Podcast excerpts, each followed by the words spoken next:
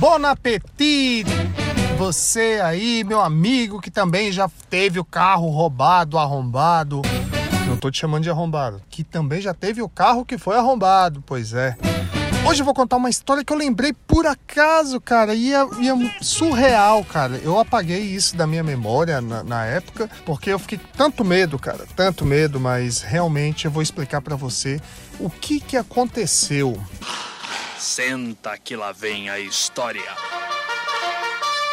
Eu lá para os anos de 2005, 2006, 2007. Os velhos são os maiores. Eles têm muita sabedoria e experiência. Que eu tava ali na universidade, universidade não, na faculdade, né, de propaganda e marketing. Achava que isso era uma profissão de, de futuro. Que merda. Eu tava ali de boa e trabalhava o dia inteiro em um call center, cara. Então eu ficava o dia todo na rua, trabalhava o dia todo no call center e fazia universidade à noite. E aquilo era um sofrimento, cara. Era igual o Vital. De um ônibus pro outro, aquilo para ele era o fim. Não aguentava mais aquilo. E no fim de semana eu trabalhava enchendo balão nas festas com, com, a, com a Nazaré lá, com Kenison, Prentice, Que nome feio. Lázaro, os meus amigos lá do, do Piauí. E o que aconteceu? Chegou um ponto que tu fica, cara, surtado, né, velho? Universidade, quatro anos, eu ainda demorei um pouco mais, não sei porquê. Cara, o tempo que eu perdia pra ir, pra voltar de ônibus, não sei o que, ou pegar carona, aquele sofrimento que tinha, era horrível. Então eu juntei o dinheiro desse trabalho que eu tinha, né, que era do call center, mais esses balões que eu enchia no fim de semana. E tá, chorei lá com meu pai e a gente conseguiu dar entrada lá e comprar um Fiat Uno 94. Então ele não capota. E se capotar não é uma capotagem O inteligente. famoso Perebinha. Aquele carro, se ele pudesse contar a história, ele mentia porque ia dar merda. É verdade. Ele, cara, tantas histórias, tantas aventuras que, que o Perebinha nos proporcionou, né, cara?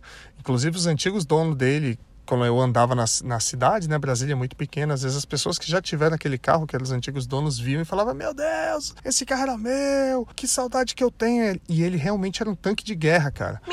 Tinha muitos problemas, né? Mas, assim, ele tava zeradinho quando eu comprei, mas aí eu era muito ruim, tinha acabado de tirar a carteira, não sabia dirigir direito, cara. Eu batia muito, arranhava o carro, esmagava a parede, tentava afastar as árvores de lugar, era muito ruim. Você é o bichão mesmo, hein, doido? E chegou um ponto que ele.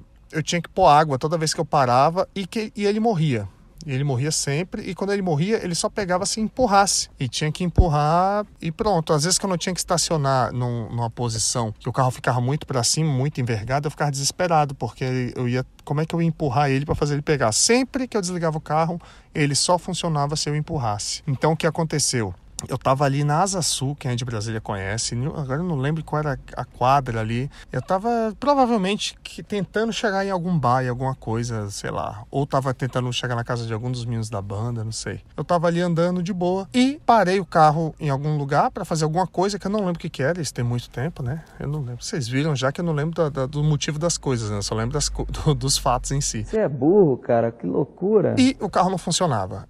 Aí tava eu ali, tipo, tentando fazer o carro pegar e empurrar. Não tem quando você vai empurrando o carro com a porta aberta. Não. Aí ele pega uma velocidadezinha, tu pula pra dentro do carro, liga a chave e tenta apertar, né? E não, e não, e não dava. Aí, eis que apareceu ali, eu tava ali, tinha um rapaz que tava ali vigiando o carro, mas assim, meio mendigo, meio, sei lá, tá ali maltrapilho, né? Que também a gente já sabe que muita gente que vigia carro não é mendigo, né? É gente que tá ali porque quer. Quer dizer, às vezes não. Aí ali, o cara, ó, tu quer que eu te ajude aí? Eu quero. Aí ele empurrou o carro e eu não conseguia fazer o carro pegar, não conseguia fazer o carro pegar, não conseguia. E ele, não, cara, aperta, engata aí a segunda já, vai apertando o acelerador, solta a embreagem devagar, parará, gira a chave, o cara explicando, explicando, eu, pô, não consigo, não consigo, eu no meu amadorismo.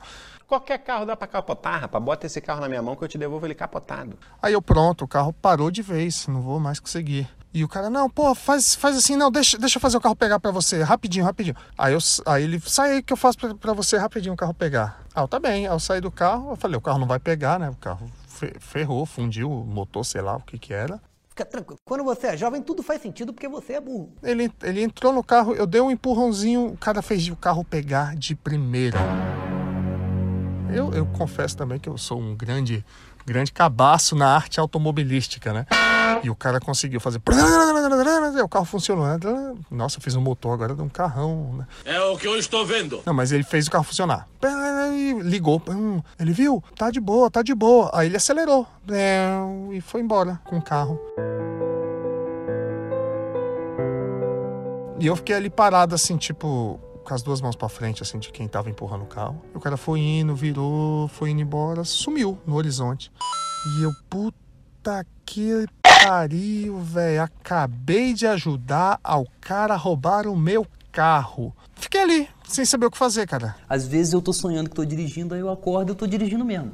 Desamparado, e o cara, o cara roubou meu carro, velho. Roubaram meu carro. Eu falei, cara, não vou ligar. Naquela época não, não tinha. Tinha celular, mas era uma coisa muito difícil, assim, não dava. Acho que eu não tinha crédito, era muito difícil. Eu falei, cara, não vou ligar pro meu pai, eu ligava a cobrar geralmente. E eu, e agora? O que, que eu faço? O que, que eu faço? Fiquei desesperado. Eu falei, porra, não vou falar pras pessoas que, que eu ajudei o cara a roubar o carro. Caraca, velho, nego vai me chamar de imbecil, de estúpido, de burro. Me vejo obrigado a concordar com o palestrinha. Fiquei desesperado, não sabia o que fazer. Aí eu sentei na calçada cinco minutos ali. Eu fiquei, caraca, e agora, velho? O que, que eu faço? Pra onde eu vou? O que que, né? Fiquei desesperado. E de repente, eu tô ali, tipo, naquele momento de solidão e desgraça e sofrimento ali total, sentado. Eis que eu olho pro horizonte e eu vejo o Perebinha voltando. Partiu, bateu, acabou! Acabou! Acabou! E o cara parou o carro na minha frente. Ele, cara, tá funcionando, mas agora tu continua girando com ele, tarará, e explicou lá, beleza? Aí ele olhou pra mim assim, por que, que tu tá com essa cara? Tu não achou que eu ia roubar teu carro não, né? Falei, não, não, que isso, até parece. Tá tudo bem, eu tava aqui te esperando mesmo. Ele, não, tranquilo, valeu. E, e aí ele, pra já, tu, tu, tu teria uma moeda aí, alguma coisa aí que é pra me ajudar tal. Falei, velho, Aí eu dei tipo 5 reais pra ele, que na época era muita coisa. Eu pego aí só pela tua honestidade. Muito obrigado por ter ajudado a fazer meu carro funcionar. Ele, não, valeu, falou. Aí saiu, obrigado. Aí eu, beleza, saí felizão com o meu carro. E no dia seguinte, eu fui atrás do mecânico para arrumar o carro lá. E a gente conseguiu arrumar o carro para nunca mais passar por isso. Mas, cara, foi desesperador. Foi um momento assim que eu fiquei, velho, tu se sente um imbecil, né, cara? Porque eu tinha certeza que o carro não ia pegar. O cara fez o carro pegar e no fim das contas eu comecei a achar, caralho, eu ajudei o cara a roubar o meu próprio carro. É sinistro, foi horrível. Arrumei o carro, o carro voltou a funcionar, terminei a universidade, não consegui trabalhar na minha área. eu virei designer gráfico. E os tempos passaram, graças a Deus fui conseguindo trabalhar nos lugares diferentes, consegui trocar o carro, vendi o Perebinha. Vendi o Perebinha para Nazaré, que, foi, que, que me ajudava no fim de semana encher, nas festas de encher balão lá, que me deu trocado. E até hoje o Perebinha tá causando história, alegria e momentos épicos na vida das pessoas por aí. E é isso. Espero que você tenha, gostado aí dessa aventura do dia que eu ajudei o ladrão a roubar meu próprio carro. É isso, galera. Não era ladrão, não, né? Coitado, cara, ele foi honesto, mas por um momento eu tinha certeza que eu tinha sido o maior estúpido da história. Não façam isso, viu, gente? Não deixe ninguém tentar fazer teu carro funcionar. Valeu, até quinta que vem. Carro velho, carro velho pra que se é pra ficar no caminho? Eu prefiro não ter, eu quero ter um vocês vão